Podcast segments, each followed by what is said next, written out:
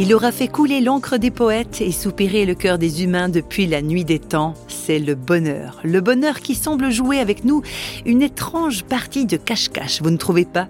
Mais réflexion faite, si on en parle autant du bonheur, c'est bien qu'il doit exister quelque part, non?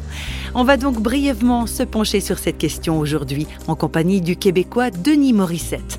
Denis Morissette est éducateur, thérapeute et conseiller pastoral.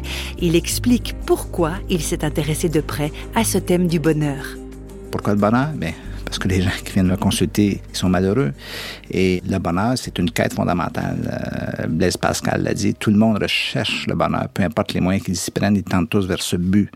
Donc, c'est une recherche qui n'est pas toujours euh, exprimée publiquement. Les gens ne se promènent pas avec une affiche en disant je cherche le bonheur, je cherche le bonheur. Mais c'est une quête intérieure qui est universelle d'ailleurs. Hein. Tout le monde recherche le bonheur, peu importe le niveau de, de euh, le niveau social, peu importe qu'il soit bien anti ou moins bien anti. Tout le monde recherche cette dimension de bonheur.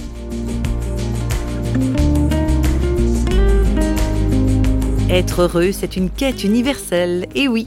Et Denis Morissette de rappeler quelques fondamentaux au sujet du bonheur. Le chemin du bonheur passe par la simplicité. Mais le bonheur moderne coûte cher.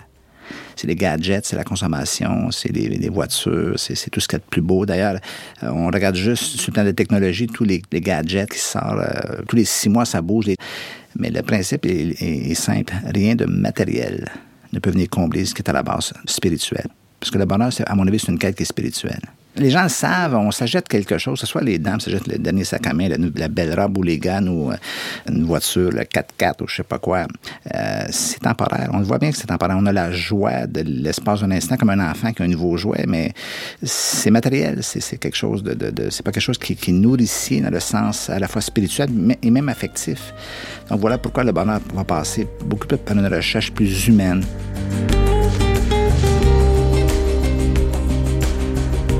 Fin de vie, lorsqu'on accompagne quelqu'un, on voit quelqu'un qui est en fin de vie. Les grandes préoccupations qu'il a la grande détresse qui se manifeste n'est pas matérielle. C'est futile maintenant. La, la, maison, la voiture, euh, tout ce qui, ça n'existe plus. Ce qui devient important dans ces moments-là, c'est les relations. Donc, on devrait davantage mettre l'emphase sur les relations. Et euh, pour moi, les relations, c'est pas simplement humain, c'est la relation avec Dieu, la relation avec les autres et aussi la relation avec moi-même. Je dis souvent à la blague aux gens, est-ce que vous savez que vous allez être la personne avec qui vous allez passer le plus de temps dans la vie? ça serait peut-être bien que vous vous entendiez avec vous-même, parce que sinon le voyage est très très long. Donc tout ce qui est attaché à soi-même aussi, à l'investissement ou à notre développement personnel devient quelque chose de central dans, la question du bonheur. D'ailleurs, je crois que le bonheur est une chose trop importante pour le laisser totalement entre les mains de quelqu'un d'autre.